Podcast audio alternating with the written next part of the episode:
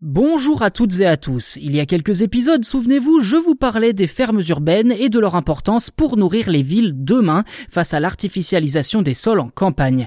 Eh bien, l'épisode d'aujourd'hui va y faire écho puisque je vous propose de partir à la découverte de Greenback, une start-up spécialisée dans l'analyse et le diagnostic des sols. Pour ses fondateurs, Quentin Sagnier et Adrienne de Malray, que je cite, Greenback est une agence mondiale de notation des terres cultivées, ayant pour vocation de fournir à tous les acteurs de la chaîne agricole une mesure de l'impact de leur activité sur l'état de santé des sols. En clair, la start-up propose un outil de notation euh, de ces sols qui est lié à trois grands paramètres, la biologie, le carbone et la pollution. L'aspect biologique fait référence à l'ADN de la terre, autrement dit sa teneur en bactéries et champignons pour évaluer la fonction du sol. Le carbone représente la part de carbone actif et de carbone stable présent dans le sol, étant donné que, je cite, il joue un rôle fondamental dans la structure du sol. Quant à la pollution, il s'agit principalement d'identifier la quantité de métaux lourds et de nitrates présents dans la terre.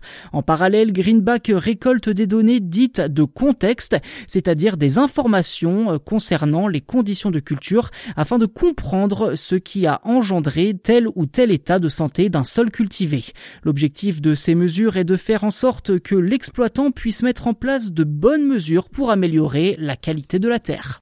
Ça, c'est pour le volet explicatif. Mais alors concrètement, comment fonctionne le système d'exploitation? Eh bien, d'après les fondateurs que je cite, ce sont des notes qui vont de moins 100 à plus 100. Entre moins 20 et moins 100, la Terre est considérée comme malade. Entre moins 20 et plus 20, on est dans une situation d'alerte. Et au-delà de plus 20, eh bien, le sol est a priori en bonne santé. Si vous n'avez jamais entendu parler de Greenback jusqu'à présent, c'est tout à fait normal. L'entreprise vient tout juste de débarquer en France, mais aussi dans d'autres pays européens après avoir effectué des premiers tests sur des projets pilotes aux États-Unis.